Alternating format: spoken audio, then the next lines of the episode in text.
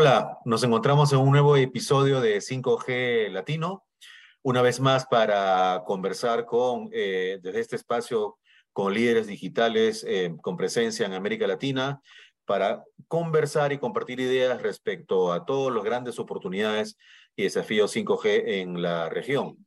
En esta oportunidad eh, tenemos el, el, agrado de recibir el, a Celedonio von Gutenau, él es director de Asuntos eh, Gubernamentales de Nokia para América Latina y que eh, pues cuenta con una vasta trayectoria en el, sector de las telecomunicaciones en la región y que por supuesto tiene eh, desde Nokia una, una visión bastante definida sobre todo lo que vamos a ver o estamos empezando a ver en la región en esta materia. Antes quisiera saludar a Jesús. Jesús, ¿cómo estás? Vamos a encontrarnos con Celedonio ahora. ¿Qué tal, Carlos? Claro que sí. Adelante, Celedonio. Pues bueno, primero que nada, ya te hicieron la presentación institucional, pero quisiera que nos compartieras un poco cómo es que llegaste tú al campo de las telecomunicaciones. ¿Era un interés que tú ya tenías profesionalmente o cómo viniste este, rebotando para caer en este sector? Hola, ¿qué tal Jesús? Hola, ¿qué tal Carlos? Y un saludo especial a todos, a toda la audiencia. Mi ingreso al mundo de las telecomunicaciones fue, fue de casualidad. Yo estudié licenciatura en Administración Pública y Ciencias Políticas en la Universidad Nacional de Cuyo en Mendoza, Argentina. Después me casé y me fui a, Alemania a hacer un doctorado en Ciencias Políticas. Ahí estuve con mi mujer entre el 91 y el 96. En interín nació mi hijo mayor, Matías. Y cuando regresé a la Argentina, empecé a buscar trabajo y el trabajo lo encontré en la Comisión Nacional de Telecomunicaciones, ocupándome de todo lo que tenía que ver con la negociación de Argentina en el Mercosur para el ámbito de las comunicaciones. Y ahí es que empezó todo. Posteriormente fui el responsable de Relaciones Internacionales e Institucionales de la Comisión Nacional de Comunicaciones, pero en ese año 96 y trabajando con todo el equipo eh, del regulador fui aprendiendo lo que hoy sé del mundo de las telecomunicaciones. Eh, y es un mundo realmente fascinante. Estuve ahí en el gobierno hasta el 2000, luego pasé a Lucent Technologies, a cargo también de asuntos gubernamentales para una parte de América del Sur. Posteriormente fui director regional para América Latina del CDMA Development Group, Grupo de Desarrollo CDMA, cuyo objetivo era promover la tecnología CDMA en el mundo de las tecnologías móviles. Después, en el 2011, regresé al Catel Lucent y posteriormente Nokia compró el Catel Lucent, así que acá me encuentro en Nokia. Eh, y realmente fascinado, feliz de haber, haber encontrado este lugar eh, para poder trabajar y desarrollarme profesionalmente. Has, recorrido entonces toda la ruta de los últimos, diremos, casi 30 años, según lo que nos mencionas. Es decir, mucho ha cambiado en este tiempo. Has estado en ambos lados de, de la industria, la gestión pública, y en el ámbito privado y cada vez con una con una mirada mucho más eh, global. Justamente en ese sentido, eh, Celedonio, con esta eh, tan vasta experiencia, ya desde Nokia. Nokia eh, es una marca, por supuesto, reconocida globalmente. Ya no es más el fabricante de dispositivos que conocimos hace tiempo y ahora más bien está enfrascado en el mundo de la infraestructura, del equipamiento. Si nos cuentas, eh, cuando hablamos de Nokia, ¿de quién estamos hablando en el mundo eh, actual? Nokia es una empresa que tiene más de 155 años, es de origen finlandés, si bien cuando se constituyó Finlandia no existía, o sea, es más vieja que Finlandia. Comenzó en la industria del papel, luego siguió en la industria del caucho, particularmente botas y neumáticos, también eh, tuvo participación en el mundo de los cables y luego poco a poco se fue metiendo en el mundo de la electrónica. Eh, primeramente a través de los dispositivos móviles, siendo realmente famosa y líder mundial eh, en esa materia y después posteriormente enfocándose en la infraestructura para redes. Y esta es la Nokia que hoy tenemos hoy en día, una empresa que suministra tanto redes móviles como redes fijas, como redes en la nube, eh, y todo sustentado gracias al trabajo de los famosos Nokia Bell Labs, que son los laboratorios Bell, cuyo origen se remonta a la invención del teléfono. Graham Bell fue realmente el fundador de esos Bell Labs y hoy en día Nokia tiene el, manejo de estos laboratorios y que lo que nos da a nosotros es el liderazgo tecnológico eh, que tiene Nokia en el mundo de las telecomunicaciones. Y te diría no solamente en las telecomunicaciones porque hay muchas invenciones que han surgido de los Bell Labs y que han impactado en otras industrias. en este marco, perdón, en este marco eh, si les parece, entramos en el mundo de la quinta generación. Eh, Exactamente. sí, claro. Es una, digamos, la quinta generación para nosotros en América Latina es bastante joven, pero ya lleva algunos años. En el 2019 ya teníamos las primeras redes funcionando en Corea del Sur y en Estados Unidos, y ahí Nokia comenzó a participar desde ese momento en el despliegue de las redes. Pero en sí Nokia está trabajando en el desarrollo de ese estándar tecnológico desde hace un montón de años. Es más, es uno de los contribuidores fundamentales eh, de este tipo de especificaciones técnicas que fueron creando la quinta generación y es el líder en lo que nosotros denominamos patentes, patentes esenciales para la quinta generación con más de 4.000 patentes. O sea que es un líder mundial en materia de quinta generación con 233 contratos a nivel global y 77 redes ya operando comercialmente. En América Latina es un poco diferente. Nosotros en América Latina venimos un poco más tranquilos, eh, pero no obstante ello, ya desde el 2019 también Nokia comenzó a desplegar así algunas pequeñas redes de quinta generación como Antel en Uruguay, eh, CETAR en Aruba, y después posteriormente fuimos eh, ofreciendo y prestando sí, redes para AT&T en México, CNT en Ecuador. Eh, también tenemos redes con Claro y, con TIM en Brasil, pero desde el punto de vista de una tecnología un poco diferente que se llama DSS. Y bueno, esto fue armando, sí, digamos, distintos proyectos que comenzaban a funcionar a nivel regional, pero podríamos decir que la clave del inicio de la quinta generación en la región vino con la primera licitación de espectro 5G que tuvimos en Chile. Eh, tan es así que nosotros bueno, participamos activamente en todo el trabajo que llevó adelante el gobierno y hoy en día tenemos la primera red comercial de Movistar en Chile. Eh, junto con Movistar no solamente suministramos la red, sino que también eh, hemos generado un acuerdo con universidades y Movistar ayudando al mundo universitario a entrar en este mundo tan particular de la quinta generación y comenzar a pensar en casos de uso que sean útiles para la comunidad en donde se encuentra esa universidad. Y lo mismo estamos haciendo con Claro. Con Claro hemos puesto un laboratorio de lo que denominamos la quinta generación stand alone, o sea, puro quinta generación, con el mismo propósito, ir generando este pensamiento y la posibilidad de crear casos de uso que puedan servir a la industria. Y junto con esto, y con esto te paso después Jesús la palabra, eh, también nos hemos metido muchísimo en el tema de las redes privadas, que es, yo diría, la parte más interesante que nos va a traer la quinta generación. Creo que después vamos a conversar un poco sobre 5G y 6G pero el tema de las redes privadas es sumamente interesante. Nosotros tenemos más de 27 proyectos operando en América Latina de este tipo de, soluciones y somos uno de los líderes mundiales. Tan es así que tenemos más de 2.400 eh, empresas que están usando nuestra tecnología y más de 450 redes a nivel eh, global. ¿Y por qué es esto? Porque desarrollamos un ecosistema de partners, generamos un ecosistema de partners en cada uno de los sectores en los cuales Nokia se enfocó y que hace que nuestra tecnología con esos partners funciona fantásticamente bien.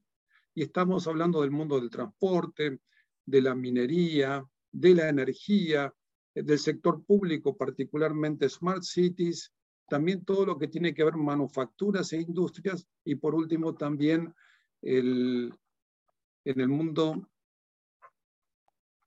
ahí ya se me perdió. Pero bueno, estos son ah, los web scales, o sea, las, grandes empresas eh, web que, que, que, se van metiendo también en este mundo de las telecomunicaciones. Celedonio, ahorita me quedé pensando, bueno, quizás vale aclararle al, público a qué nos referimos con DSS, 5G este, NSA y 5G standalone. DSS es, es una tecnología dinámica, con partición dinámica de espectro por la que, por ejemplo, en Brasil eh, y creo que también en Estados Unidos algunos despliegues eran, pues el el, la red del operador es capaz de sentir ¿no? en ese momento los dispositivos y alternar usando el mismo espectro, la misma, la misma banda de frecuencia para dar 4G o 5G, ¿no? A eso se refiere DSS. En el momento en el que estamos hablando ahorita de despliegue de redes de 5G en América Latina, la mayoría son todavía non-standalone, ¿verdad? Que para el público quizás no tiene muy, muy masticados los, los, los releases del 3GPP, es, son redes 5G, estandarizadas como 5G, pero que tienen, descansan en ciertos elementos de la infraestructura de 4G.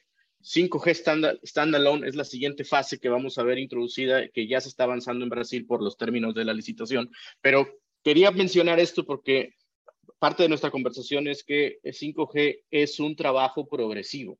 ¿Verdad? No es una condición binaria de estábamos en 5G, estamos en 5G ahora y ya están todos los casos. Es algo que tienen que desarrollar. Y por ahí queremos aprovechar que estamos hablando con Nokia, que siendo que Nokia tiene una relación muy importante con muchas verticales a través del, proceso de, comercialización de patentes, son un partner natural, ¿verdad? Algunas, ah, quizás en, el, en, el, mundo de las telecomunicaciones pensamos que para las empresas que buscan un proceso de digitalización, pensamos que a veces están limitadas al operador o a una serie de integradores, pero a veces no se piensa que las mismas empresas que se catalogan como equipadores o vendedores de tecnología ya tienen camino avanzado como, digamos, eh, hasta cierto punto mentores, hasta cierto punto proveedores, porque la gente que llega con Nokia, como conversábamos en la, en la, en la, pre-entrevista, no llega en ceros, ya tienen generalmente algún, algún tipo de relación tecnológica con ustedes, ¿no es cierto? Sí, efectivamente. Para, para abordar un poco el tema de 5G, non-standalone y standalone, como bien vos decís, todo esto es un proceso eh, progresivo de evolución tecnológica eh, y todo sustentado en el estándar del 3GPP, ¿no? Entonces, el 3GPP se maneja por releases y cada release te da nuevos elementos que hacen a esa tecnología una tecnología más evolucionada. Entonces, tuvimos tercera generación, tuvimos cuarta generación. La quinta generación son tres eh, releases diferentes que van completando la figura que constituye lo que va a ser la quinta generación. En ese proceso evolutivo, al principio la quinta generación utiliza el espectro de radio de quinta generación, pero el core de la cuarta generación. Y eso es lo que nosotros denominamos non-standalone.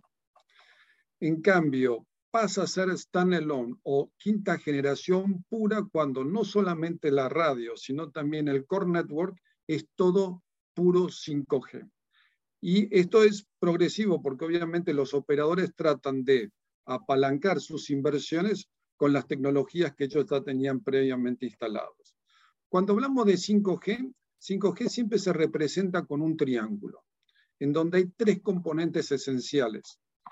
A la cabeza, en el vértice superior, tenemos lo que nosotros denominamos banda ancha extrema o ultra banda ancha. Es decir, mayores velocidades de las que estamos acostumbrados a tener con 4G. El gran objetivo que está buscando eh, la quinta generación es una velocidad pico de un gigabit y normal 100 megabits por segundo, estés donde estés en la circunstancia en que te encuentres. Entonces, es un incremento de velocidad sustancial respecto a lo que estamos acostumbrados con 4G. De esto se, ocupa particularmente el release 15, que ya está vigente y la mayoría de los operadores que tienen quinta generación tienen ese release 15 operando. Después, el otro vértice inferior, en este caso el del lado a la derecha, hay dos componentes esenciales que trae la quinta generación, que son redes, redes ultra confiables y de muy baja latencia. Acá lo que se está pensando es en redes de emisión crítica, redes que no pueden desconectarse, que tienen que estar prestando servicios en forma permanente. Y con la latencia lo que se busca es la velocidad de respuesta. Cuanto más baja la latencia, más veloz va a ser la respuesta. Y esto es muy importante si, por ejemplo, queremos manejar una cirugía en forma remota o si queremos eh, manejar una fábrica a través de toda esta red inalámbrica, en donde los robots tienen que estar operando en forma continua de gran precisión. Entonces necesitan esta muy baja latencia. Este vértice lo está contemplando tanto el release 16 como en parte el 17. Y después tenemos el otro vértice inferior del lado de la izquierda que es el IoT masivo. Acá el objetivo es tener un millón de dispositivos por kilómetro cuadrado conectados. ¿sí?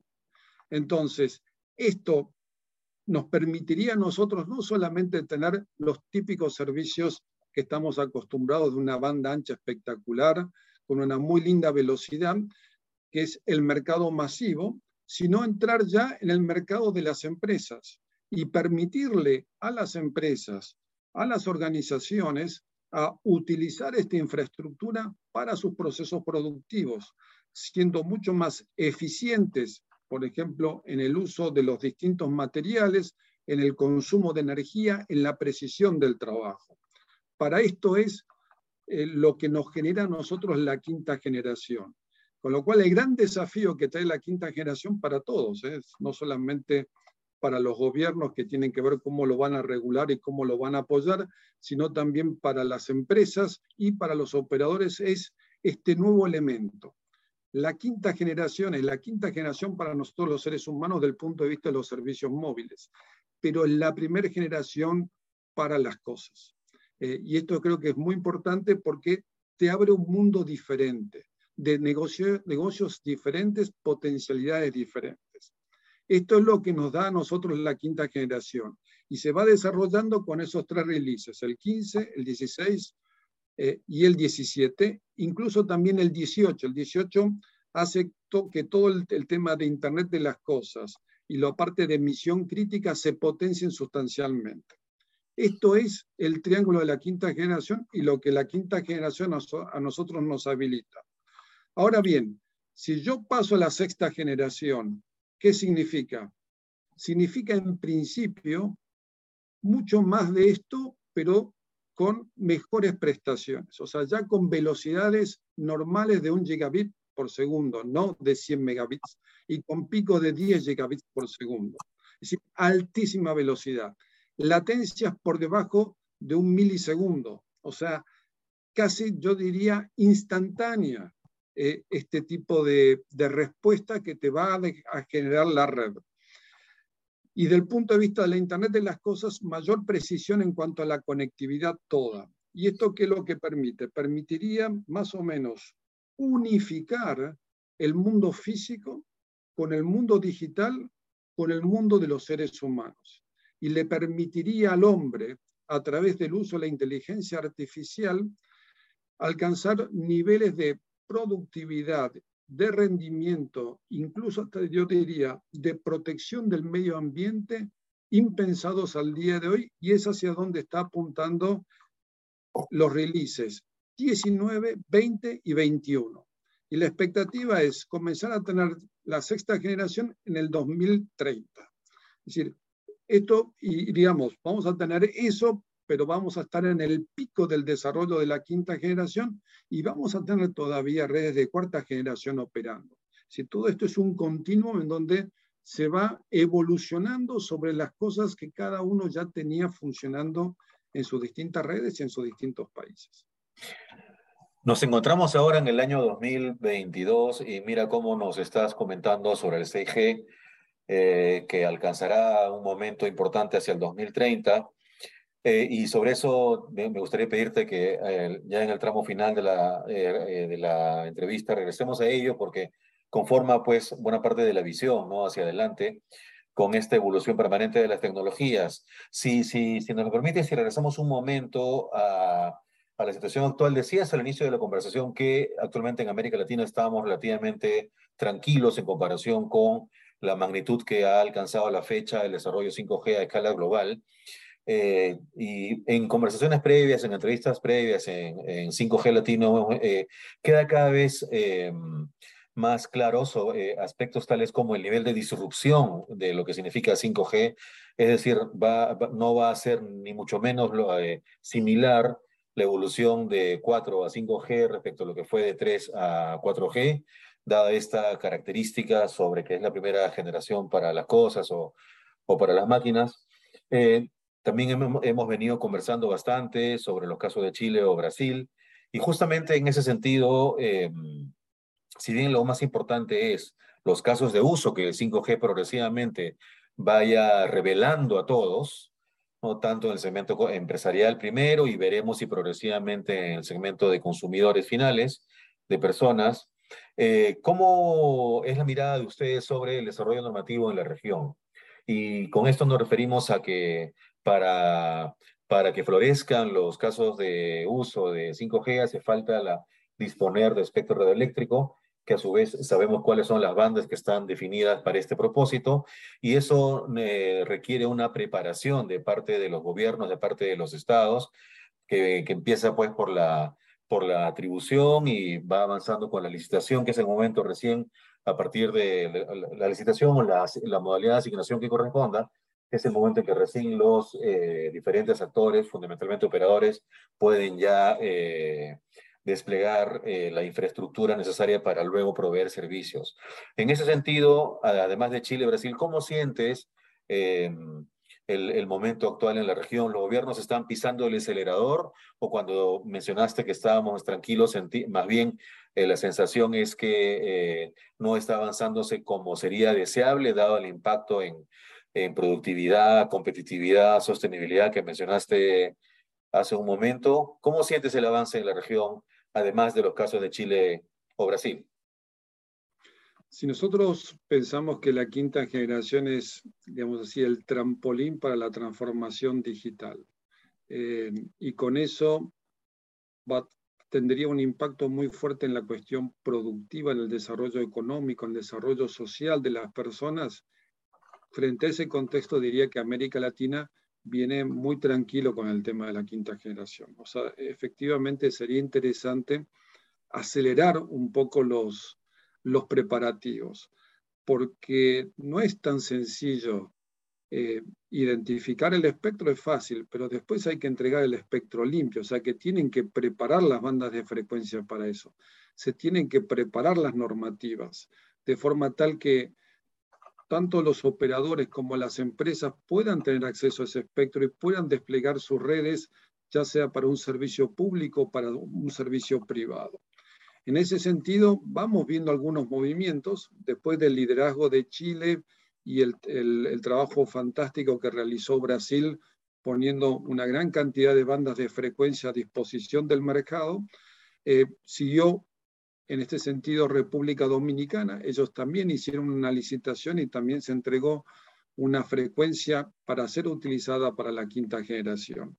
Pero después lo que estamos viendo es algunos planes de los gobiernos tendientes a licitar espectro, que quizás con suerte lo podríamos ver a fin de este año principio del año que viene, y otros gobiernos que en el mientras tanto lo que habilitan es que aquellos operadores que tengan frecuencia en 3.5 la puedan utilizar para la quinta generación, esencialmente para servicios fijos, pero en algunos casos también lo habilitan al servicio móvil pero eso no forma parte, digamos así, de una política de Estado en favor de la quinta generación. Es aprovechar las circunstancias para empezar a hacer ese camino.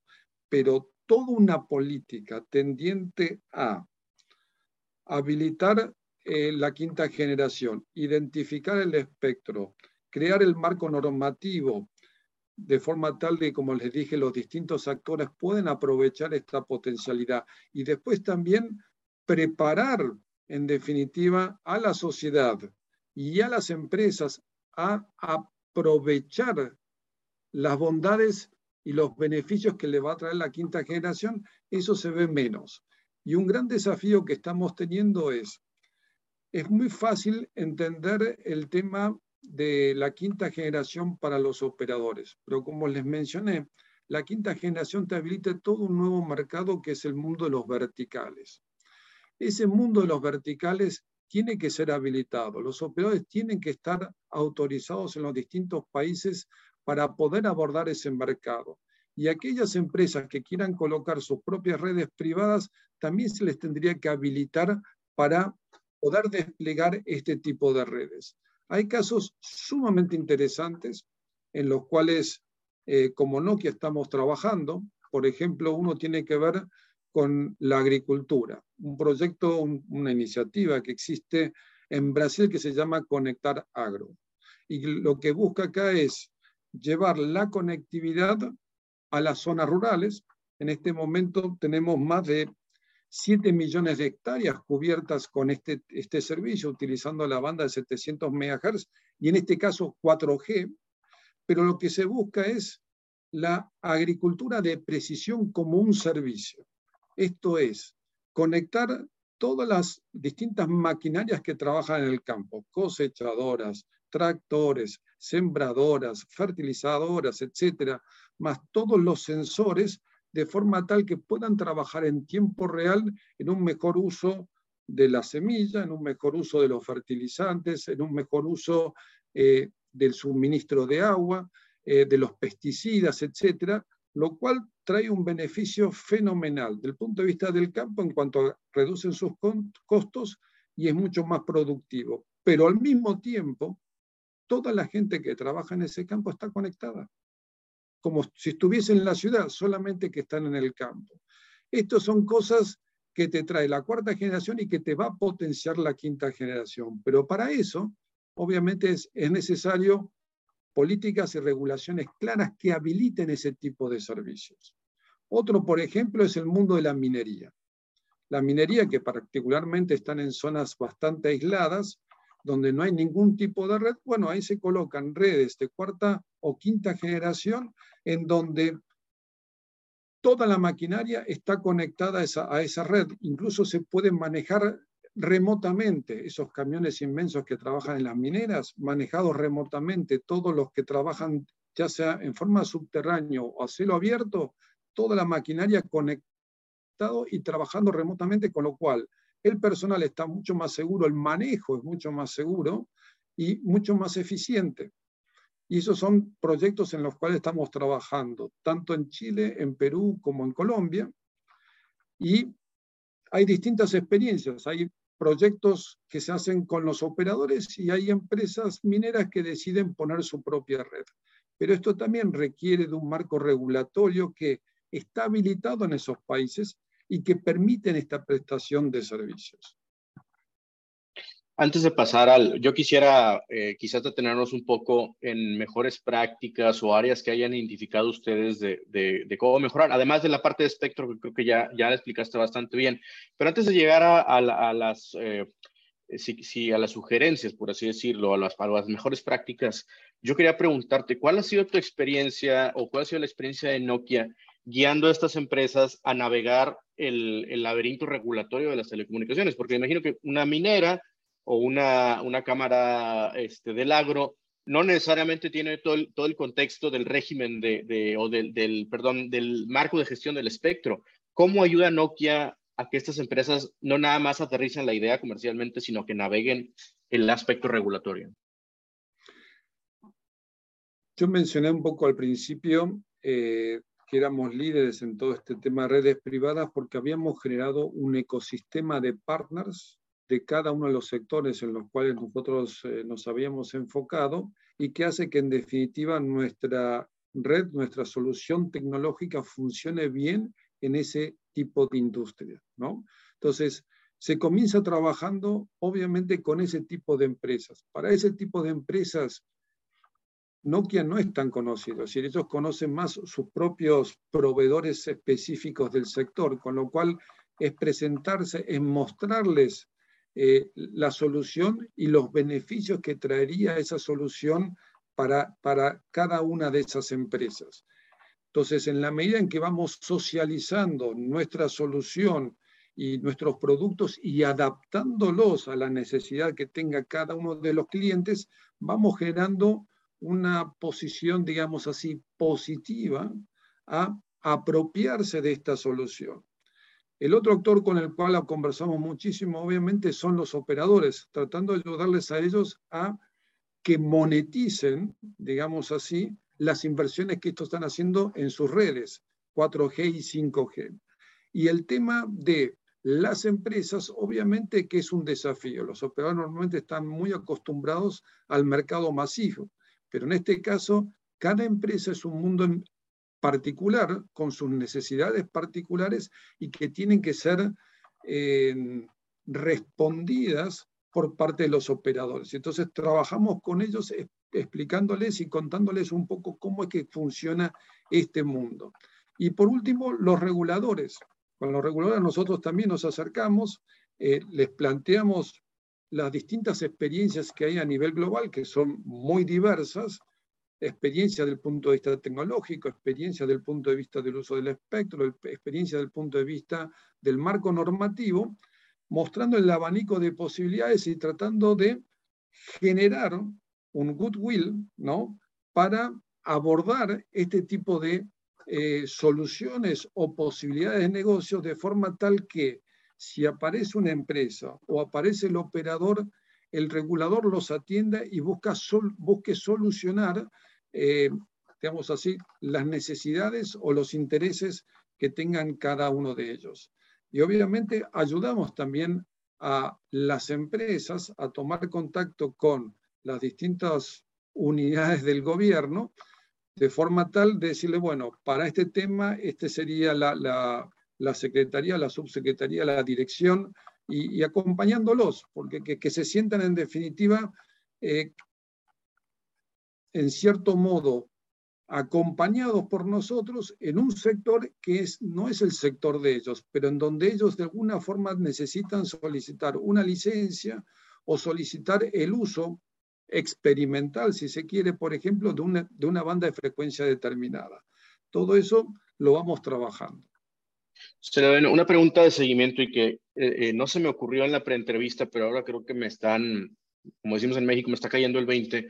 ¿Son los sandboxes regulatorios una práctica que responde a, esta nueva inmersión de, actores en el mundo de, las tecnologías, otra clase de servicios? ¿Crees tú que el sandbox regulatorio es una respuesta de los reguladores a esta realidad, ¿no? De, las verticales. ¿Cuál tiene, ¿Tienes tú alguna opinión con respecto a este tipo de políticas que se adoptan? No, los sandbox regulatorios son fantásticos, porque evidentemente esta evolución tecnológica que es 4G, 5G, 6G, viene generando a su mismo innovaciones creativas de distintos tipos de servicios, con lo cual ponen bajo presión todo el pensamiento regulatorio normativo que tenga una autoridad regulatoria o que tenga un gobierno o incluso las mismas normas que tiene un gobierno. Entonces el sandbox regulatorio te crea un espacio, digamos así, entre comillas, artificial en donde uno puede probar y en donde las normas no se aplican para ese caso específico, porque quizás las normas vayan en contra de ese caso específico, pero ese caso específico puede ser muy bueno para el país, para la sociedad, para la economía. Entonces, en el sandbox regulatorio uno puede ir viendo tanto el regulador como el operador, como el interesado, de qué forma se debe ir trabajando ese marco regulatorio que les habilite la prestación de este tipo de servicios. Así que sí, de lejos es una muy buena práctica y yo creo que es una práctica que va a ir increyendo cada vez más porque la evolución tecnológica es imparable y la innovación creativa también. Entonces, permanentemente nos encontramos frente a desafíos, desafíos que pueden ser abordados con tranquilidad dentro de ese sandbox regulatorio. Eh, definitivamente, el sandbox regulatorio es cada vez más eh, eh, visible como una, una herramienta útil en contextos de alta innovación.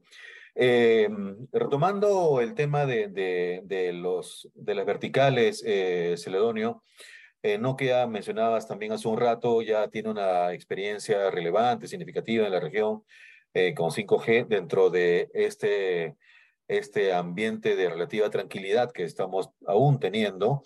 Em, y en la medida en que las verticales, después de todo, reflejan la realidad económica de, de la región, algunos países tienen mucha más presencia de actividades extractivas, otras de un alto ingrediente de exportaciones de eh, manufactureras, etcétera. Lo que en la experiencia de Nokia, ¿te animas a mencionar algún caso práctico con alguna vertical en el cual hasta el momento hayan ido avanzando y que refleje eh, de alguna forma este potencial 5G? Y una pregunta asociada, si sientes que, este, que lo que hasta el momento está experimentando Nokia respecto a verticales refleja precisamente esta, esta realidad económica de, la región en términos de cuánto pesa cada una de estas de estas verticales? Más allá de lo que mencioné sobre conectar agro, que lo, llevamos adelante con buena parte de la industria agropecuaria de Brasil y con TIM, eh, te puedo mencionar, por ejemplo, puertos. Acabamos de comunicar públicamente eh, una red privada en el puerto de Yucatán en conjunto con ATT México, eh, en donde en definitiva toda la gestión portuaria se va a manejar a través de esa red privada. En otros ejemplos que mencioné, eh, digamos, este tema del puerto es un, es un tema que va a ir increyendo porque hay otros proyectos en los cuales estamos trabajando que todavía no son públicos, pero es un lugar muy interesante para desplegar una red privada porque hay muchos o una gran diferente, diferentes actores que están participando dentro de ese puerto, ¿no? entre el barco, toda la carga, el personal que está trabajando, la seguridad, la velocidad entre que el barco entra y el barco sale del puerto, cuanto menos tiempo está, más eficiente es todo. O sea, son ejemplos muy fuertes que lo vamos a ir viendo creciendo a nivel de la región y a nivel del mundo. Las mineras, ahí eh, es un sector muy poderoso, Ahí tenemos, como mencioné, distintas experiencias. En el caso de Colombia, hemos hecho un trial muy interesante con Goldfields. Eh, después también con Antamina, eh, en el caso de Telefónica, con las Bambas también en el caso de Telefónica, con Codelco tenemos experiencias, eh, o sea, desarrollos muy interesantes de despliegue de este tipo de redes en donde se conecta todo, se maneja buena parte eh, en forma remota y se incrementa la seguridad y la salubridad y la eficiencia y productividad de la mina. Y después, eh, a nivel mundial, en cuanto a, por ejemplo, fábricas, tenemos acuerdos con BMW, con, Toyota, eh, tenemos también con Bosch, en donde colocan toda una red de cuarta o de quinta generación, dependiendo de la fábrica, adentro de la fábrica para ir manejando toda la robótica que va produciendo los distintos equipos de estas empresas. Otro ejemplo interesante a nivel global, no, no tanto en América Latina, es un acuerdo que tenemos con Lufthansa, en donde la unidad de mantenimiento y reparación de aviones de Lufthansa, que no es solamente los aviones de Lufthansa, sino montón de empresas que tienen acuerdos con Lufthansa justamente para que les haga el mantenimiento, todo manejado con redes de quinta generación y que permiten, esté donde esté la persona en el mundo, saber perfectamente qué es lo que se está arreglando y por qué se está arreglando esa parte del avión que se encuentra en Alemania. Entonces, eh, esto, digamos, va a ir variando. Como te dije, nuestro foco esencialmente está en el mundo de la energía y esto es utilities, en donde son redes un poco diferentes porque lo que buscamos ahí es smart metering y, hacer un uso eficiente del suministro de la energía y dependiendo de los, países que lo habiliten, la posibilidad de generar energía y colocarlo en la red y que eso sea monetizado para el cliente, eso es una parte. Oil and gas, en, los pozos petroleros, en las plataformas eh, marítimas, ese es otro sector en donde estamos trabajando fuertemente, transporte, todo lo que es logística, todo lo que es eh, ferrocarriles, ese también, eh, este tipo de redes te permiten no solamente prestar un servicio para el propietario de la línea férrea o del, o del, tren, sino también a todos los usuarios que se encuentran dentro del tren, con lo cual es entre un servicio empresarial y también un servicio masivo. ¿no? Eh, smart Cities, es decir, a través particularmente de postes inteligentes en donde uno puede colocar, eh, manejar, por ejemplo, el tema de la luz, pero al mismo tiempo la contaminación ambiental y cámaras de seguridad, con lo cual en un, eh, en un despliegue que nadie se da cuenta, porque tú circulas por las calles y ves los postes de luz. Bueno, eso te actúan como una estación de radio, al mismo tiempo controla la luminosidad, controla eh, las temperaturas o, distintos grados de polución que pueda tener la ciudad y al mismo tiempo actúa como una unidad de seguridad para toda la comunidad que se mueve en torno de ese lugar. Estos son, por ejemplo, algunas ideas y hay miles, es decir, yo creo que el límite acá está en la creatividad. Eh, y así como nosotros nos enfocamos en algunos, hay otras empresas que se pueden enfocar en otras. Eh, pero realmente lo que se abre con la quinta generación, lo que se está abriendo con la cuarta generación, lo que se abre con la quinta y lo que va a venir con la sexta es simplemente crear soluciones diferentes, acordes a las necesidades de cada uno de, los, de las personas, de las empresas, de los gobiernos, de los países. Sin duda, es, eh, no es tan sencillo verbalizar todas estas este portafolio inmenso de oportunidades porque has mencionado un término clave, ¿no? que es la creatividad. Eh, hay muchas eh, soluciones con, que irán apareciendo a lo largo del tiempo que hoy todavía no son tan, tan previsibles.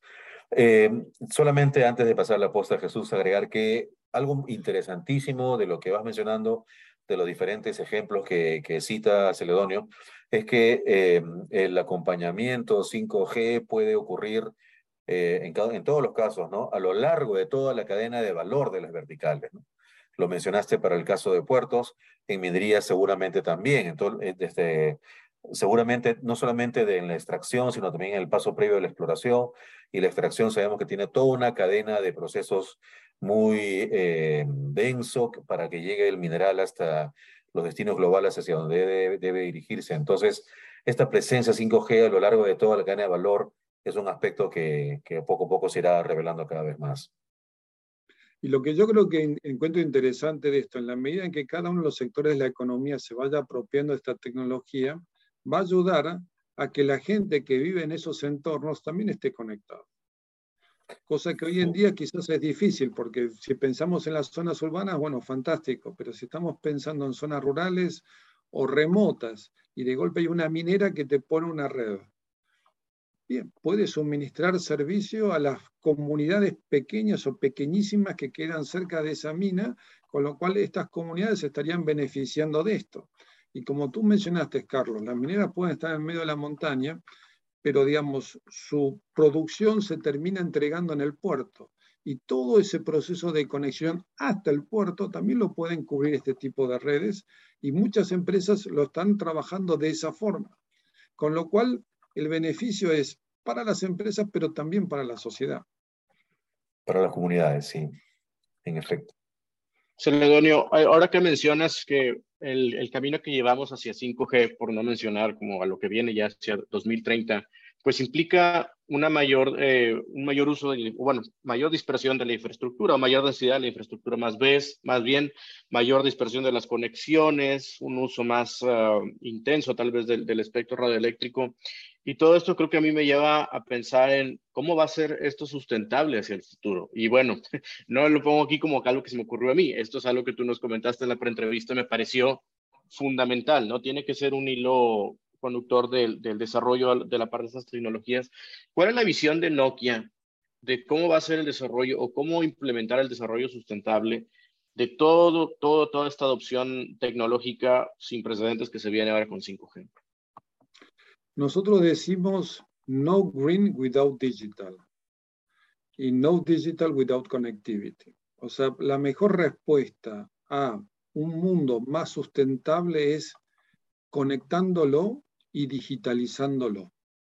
y ahí nosotros como Nokia estamos trabajando en dos, en dos áreas. Uno tiene que ver con nuestro propio, nuestra propia contribución como empresa a un mundo más sustentable. Por ejemplo, el objetivo de Nokia es que para el 2025 todas nuestras eh, unidades, todas nuestras oficinas y todas nuestras fábricas se, sean suministrados con energía eléctrica renovable, o sea, energía limpia.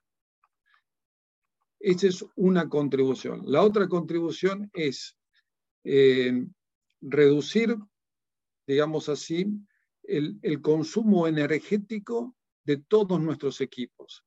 Cada vez que sale una nueva, un nuevo equipo, ese equipo viene mucho más eficiente en el uso de la energía. Tan es así, por ejemplo, que estamos sacando equipos de quinta generación que consumen un 66% menos de energía que las versiones anteriores. Pero al tiempo que hacen eso, traen mayor capacidad, mayor velocidad, mejores prestaciones.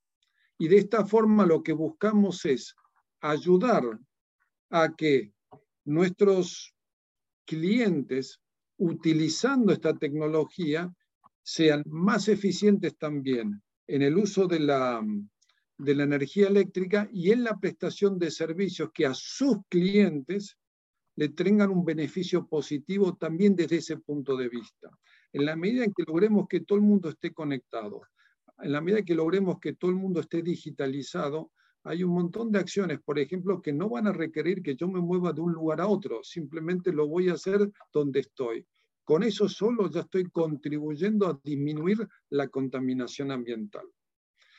El otro tema que estamos haciendo como Nokia es eh, asumiendo un compromiso muy serio de reducir las emisiones en un 50%, esto para año 30, y que sean totalmente eliminadas en el año 50, ¿no? con ese objetivo de mantener el, el 1.5 grados centígrados de crecimiento de, de, calor que se planteó o que planteó la humanidad como objetivo a lograr en el 2050. Entonces, todo ese tipo de eh, objetivos que plantea la empresa y todo lo que vuelca al desarrollo de su tecnología, ayudando en definitiva a que el mundo sea un mundo mucho más eh, sustentable. Y, creo que en la medida en que nosotros vamos trabajando en eso y otros también trabajen en el mismo sentido, eh, obviamente vamos a colaborar en, extendemos exponencialmente las redes, pero esas redes consumen mucho menos que las redes anteriores y me están dando un servicio y unas prestaciones impensadas con las redes anteriores. Entonces, es un salto de calidad que ayuda a, la sustentabilidad del mundo.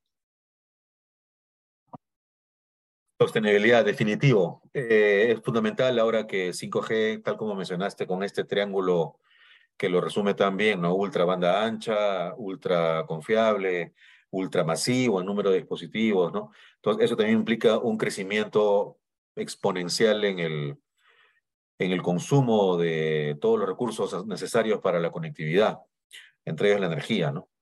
Eh, ya para, debemos ir concluyendo esta, esta tan eh, interesante conversación, Celedonio, pero eh, ya ha sido mencionándonos algunos aspectos del que conforman la, visión de tuya y de Nokia sobre lo que se viene con 5G, pero sí nos gustaría entrar un poco más, ¿no? Sobre, de pronto, sobre 6G.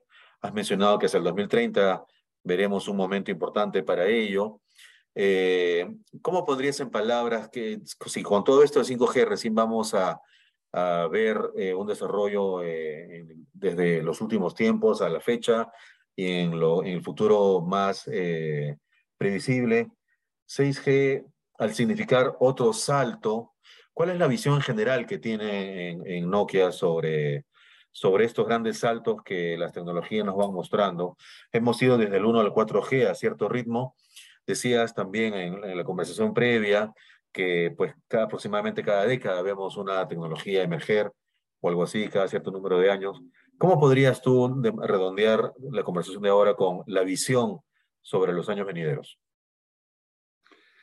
En, nuestra visión es promover la digitalización y promover la digitalización con redes más eficientes, seguras y sustentables, tanto por, para ser utilizadas por los operadores, por las empresas y estos nuevos actores de los cuales no hablamos, que son los neutral host o las torreras eh, u operadores de infraestructura mayorista.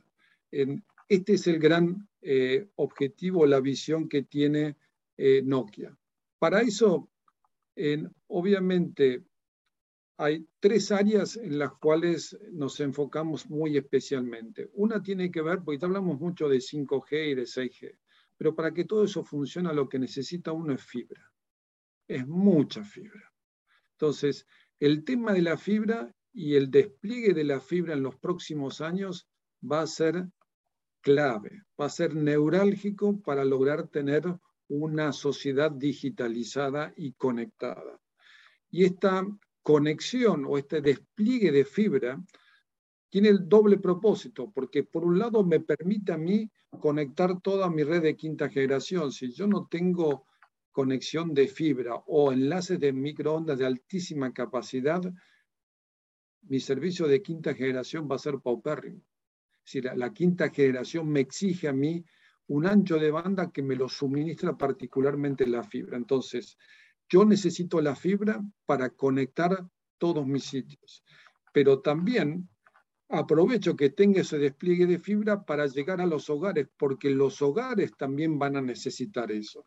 Si uno piensa que en el hogar, independientemente de la cantidad de personas que vivan ahí, van a tener distintos eh, equipos conectados a esa red, manejados hasta incluso remotamente a través del celular, lo que se necesita es un ancho de banda muy importante para la parte de entretenimiento, para la parte de la educación, para la parte doméstica, para la parte de trabajo, pero digamos, necesitamos, con lo cual hay que llegar con fibra al hogar. Esta es, yo diría, el la primera gran área de desarrollo que vamos a observar en los próximos años en el mundo y también en América Latina. Es clave.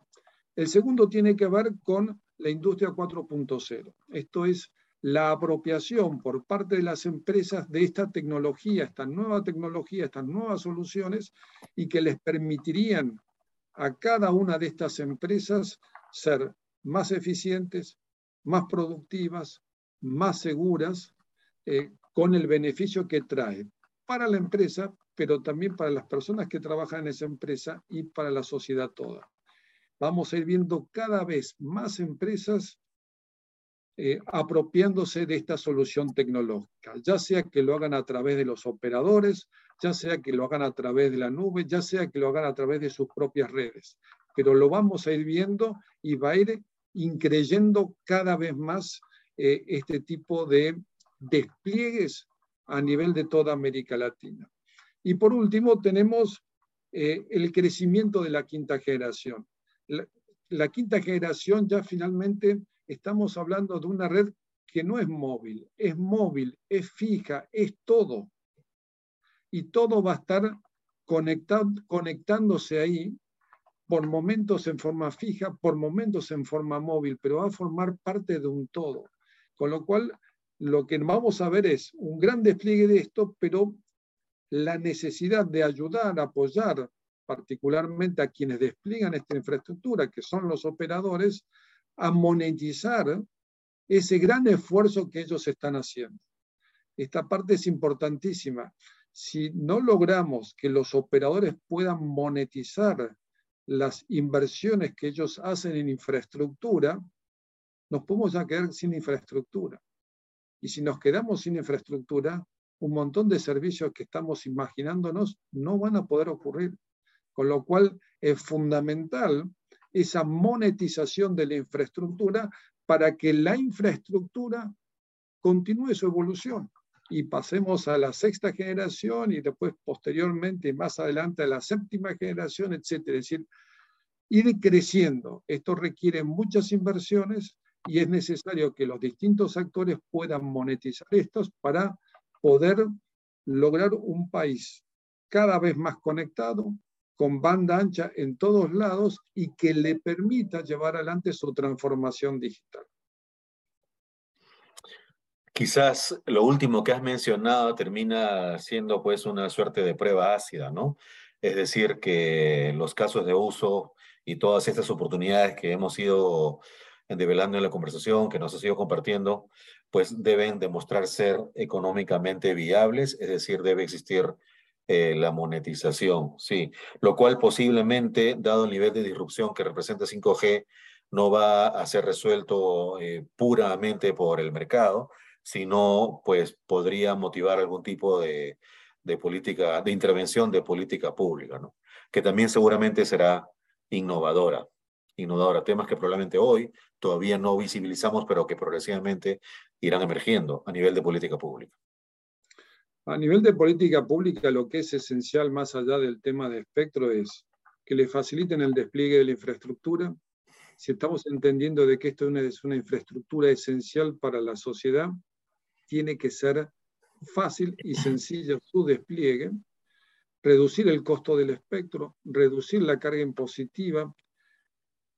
Con la red yo no hago, yo hago una parte, pero necesito los dispositivos. Si los dispositivos son muy caros, la gente no va a poder acceder a los dispositivos, con lo cual no va a poder aprovechar la red. Entonces es importante también prestarle atención a los dispositivos y de qué forma los hago accesibles para la sociedad y por último, y no es lo último, es muy importante, es la, digital, la educación digital de la sociedad. Mm. Yo tengo que formar a nuestra sociedad para que aprovechen esta tecnología, no solamente desde el punto de vista de la diversión o el entretenimiento, sino desde el punto de vista educativo y productivo. Entonces, este, esta formación es fundamental para que las personas puedan, accediendo a un dispositivo, aprovechar esta infraestructura. El trabajo que tienen los gobiernos es, es muy importante y no es solamente del regulador de telecomunicaciones. El regulador de telecomunicaciones a nivel del gobierno se tiene que constituir en el lobista del sector de las telecomunicaciones, porque es el que entiende las comunicaciones y es el que entiende los efectos positivos de la digitalización. Entonces se tiene que sentar a trabajar con los otros sectores del gobierno para ayudarlos a que cada uno de esos sectores se vaya digitalizando, vaya entendiendo la digitalización. Es, este es el concepto de ser lobista del sector en el gobierno. En el gobierno ellos son los que entienden y el gobierno confía en ellos, con lo cual ellos tienen que trabajar con esos distintos sectores del gobierno para empujar la transformación digital. Y sobre esto tienen que trabajar con el Congreso, con el Poder Legislativo, porque muchas normas van a salir de ahí. Tienen que ser normas positivas para este desarrollo, no normas que afecten o que impidan el desarrollo digital de la sociedad y del país. Con lo cual, la función del regulador es clave. Creo que con eso podemos quedarnos como idea final de la conversación, eh, Celedonio. Eh, y sería después de toda una validación de algo que en el sector venimos comentando hace tiempo, ¿no? De que las políticas públicas de conectividad digital ya no son, ya no son como el siglo pasado un, tema de ámbito sectorial, sino tiene un carácter inherentemente transversal, ¿no? Para a nivel de, cada uno de nuestros países. Eh, muy bien, eh, con eso eh, podemos ir cerrando la conversación. No sé, Jesús, si quisieras tener alguna, algún comentario final también. No, totalmente de acuerdo. Esta última precisión me parece muy interesante de, del rol del regulador como proactivo en, en acomodar el resto del, del, marco institucional y jurídico. Eh, Celedonio, pues nada más, si, le, si le quisieras comentar al auditorio eh, algún, eh, eh, si, te pueden encontrar en Twitter, en alguna red social, en LinkedIn, nada más donde pueden este, echarte un mensajito para, para seguir la conversación que ha sido, repito, muy interesante. Bueno, en redes sociales yo le tengo respeto, con lo cual solamente me pueden encontrar en Twitter o me pueden encontrar también en LinkedIn. Pero hasta ahí llega mi, mi, mi participación en las redes sociales. En esas dos redes me pueden encontrar si no, bueno, eh, de alguna forma mis contactos en las distintas reuniones internacionales que voy participando eh, debe estar ahí y uno la va a poder encontrar fácilmente. ¿Cómo te encuentran en LinkedIn? Repíteles tu nombre, tu, si tienes ahí el, el, bueno, se lo voy a poner Futzenhau, es B-O-N, Y Butenau, perdón. Sí, es, digamos, Celedonio, Fon Butenau, que el Fon es B corta O N y el apellido es W-U-T-H-E-N-A-U.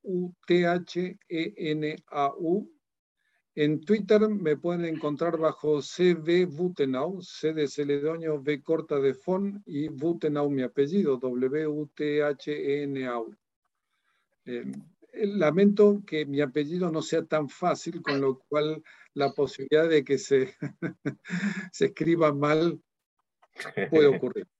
Pero queda compensado porque la probabilidad de que tengas algún eh, homónimo, es, digamos, algo baja. Sí, claro. No, no. Sí. Ni muy Celedonio bien. ni Fonbutenau, así que son. Celedonio somos muy pocos. Sí, sí, sí. Así es. Muy bien. Muchas, muchas gracias, Celedonio, por eh, acompañarnos en esta, en esta conversación, en esta edición de 5G Latino, y también a quienes eh, nos visitan eh, en el programa, muy agradecidos y hasta una próxima edición, siempre invitándolos a que nos sigan en nuestro canal en YouTube y también en Spotify y las otras plataformas de podcast de su preferencia. Hasta la próxima edición.